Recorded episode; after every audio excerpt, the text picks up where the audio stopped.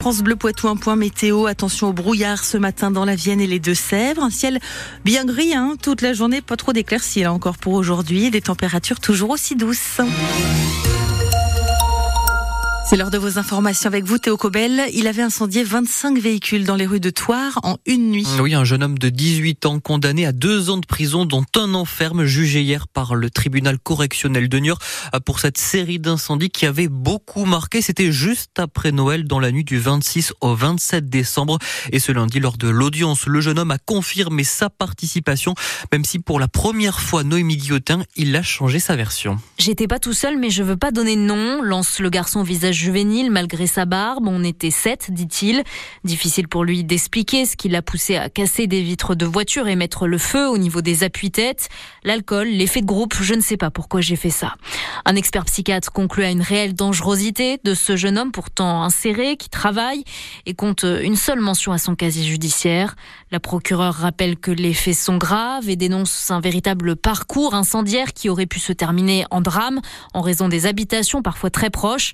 Huit départs de feu dans cette nuit entre Noël et le Nouvel An à six endroits différents. L'avocate d'une famille victime une toircesse parle de ce sentiment d'insécurité qui monte dans la ville.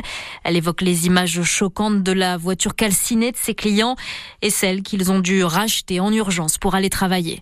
Noémie Guillotin, on vous a mis toutes ces informations sur France Bleu francebleu.fr. Euh, sur francebleu.fr, on vous a mis aussi le témoignage de la belle-mère d'Erwan, Karine, qui prend la parole neuf jours après la disparition du jeune homme de 18 ans à Montcouton-sur-Sèvre.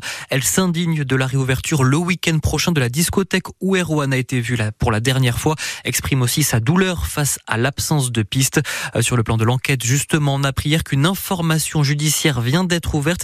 Elle doit permettre aux forces de l'ordre de poursuivre les recherches, toujours avec des moyens conséquents. La maire de Villedieu du Clin dans la Vienne, elle, a porté plainte plusieurs tags royalistes découverts sur les bâtiments de la commune ce week-end. Inacceptable pour l'édile qui appelle sur sa page Facebook à prendre conscience de cette bêtise environnante et de la, de la montée des extrêmes en France. Opération déminage à quatre jours du salon de l'agriculture. Oui, les principaux syndicats agricoles ont reçu à l'Elysée ce mardi Emmanuel Macron qui va échanger avec les représentants de la FNSEA et des JA alors que sur les terrains, les actions reprennent depuis quelques jours. Euh, demain, c'est Gabriel Attal, le Premier ministre, qui doit faire une série d'annonces. Il y a quatre jours aussi du Salon de l'Agriculture, sept études publiées ce mardi, euh, celle du réseau Action Climat et de la Société française de nutrition, les deux organismes qui alertent les Français mangent trop de viande. Il faudrait réduire de moitié notre consommation euh, pour, atteindre les objectifs climatiques, passer de près de 1 kg par semaine par Français à 450 grammes. À Poitiers, la Ligue des droits de l'homme organise un rassemblement ce mardi pour demander la libération de Julien Assange. Le rendez-vous est donné à 18h place de la mairie alors que la haute cour britannique examine à partir de ce mardi l'extradition possible du lanceur d'alerte vers les États-Unis. Il y est poursuivi pour avoir publié à partir de 2010 plus de 700 000 documents confidentiels sur les activités militaires et, et diplomatiques américaines. Julien Assange qui risque jusqu'à 175 ans de prison. Soulagement pour les pêcheurs de Charente-Maritime. Mmh, oui, à partir de ce soir minuit, ils pourront repartir en mer, eux qui devaient rester à quai depuis un mois après une décision du Conseil d'État qui avait interdit la pêche au filet pour les bateaux de plus de 8 mètres dans tout le golfe de Gascogne. L'idée était de protéger les dauphins après de nombreuses captures accidentelles.